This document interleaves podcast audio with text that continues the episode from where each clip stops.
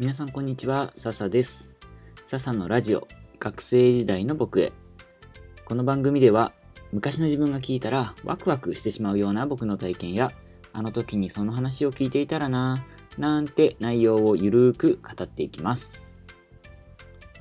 学生時代の僕へじゃなくて、昔の僕へのメッセージとかにしようかな。ちょっとタイトル今悩んでるので、また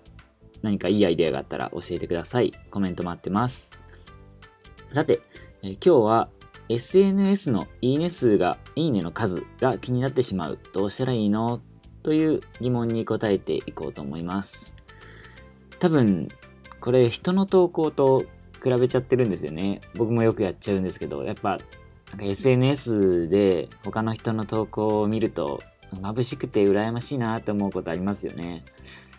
本当に眩しいんですよね。例えば自分が彼女全然できないのに友達のまた彼女変わったの？みたいな。そんな写真載ってる投稿とかハワイ行きましたとか彼にフレンチで誕生日祝ってもらいましたとか。僕が最初に mixi っていうので SNS 始めた時は大学1年生だからもう13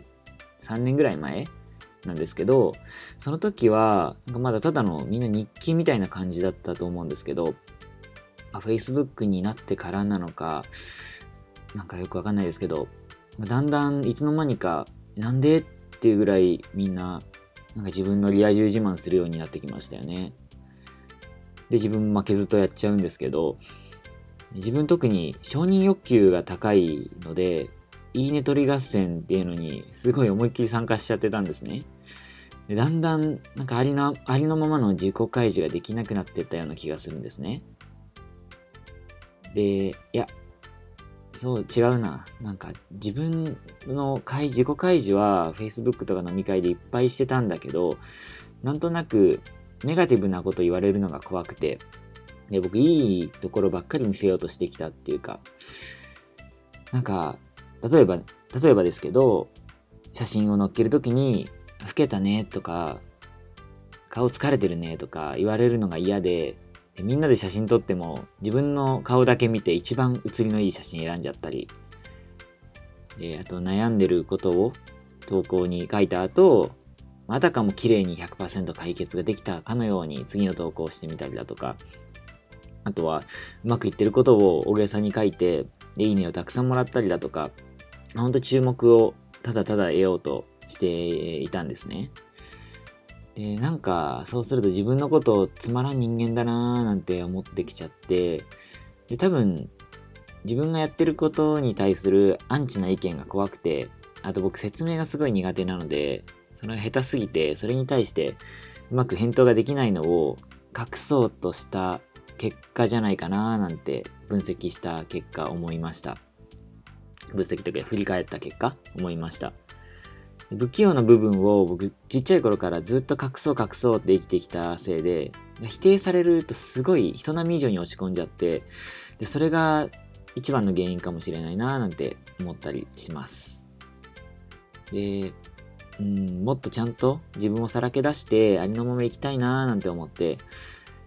今の僕でもそうやって誇張の表現しちゃったりっていうのはあるんですけどでもなるべくありのままの自分をさらけ出したいなーなんて思ってます。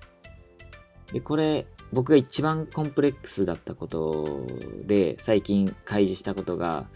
初めて彼女ができたの僕実は27歳の時なんですね。前にあの彼女はどうやったらできるのっていう回でも話したんですけどこれがなんか恥ずかしくて恥ずかしくてなかなか言えなかったんですよ。で、友達からそういう話を聞かれても、そういう話になっても、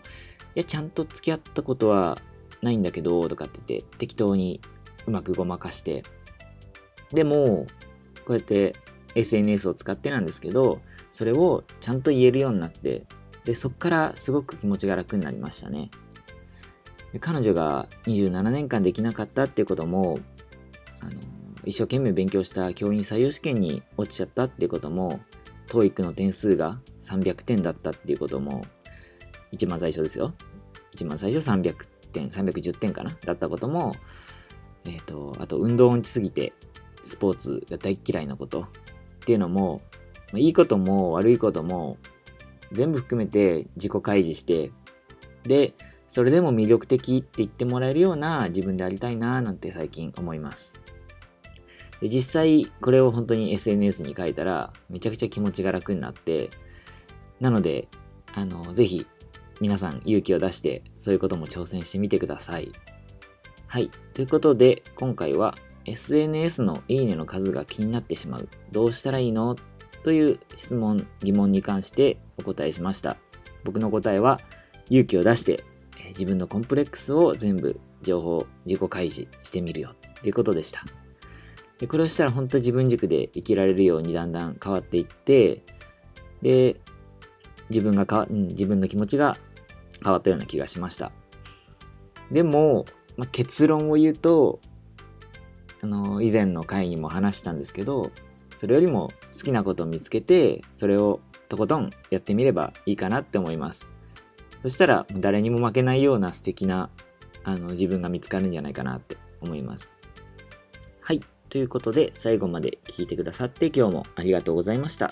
よかったらぜひ他の回も聞いてみてください。それじゃあまたね。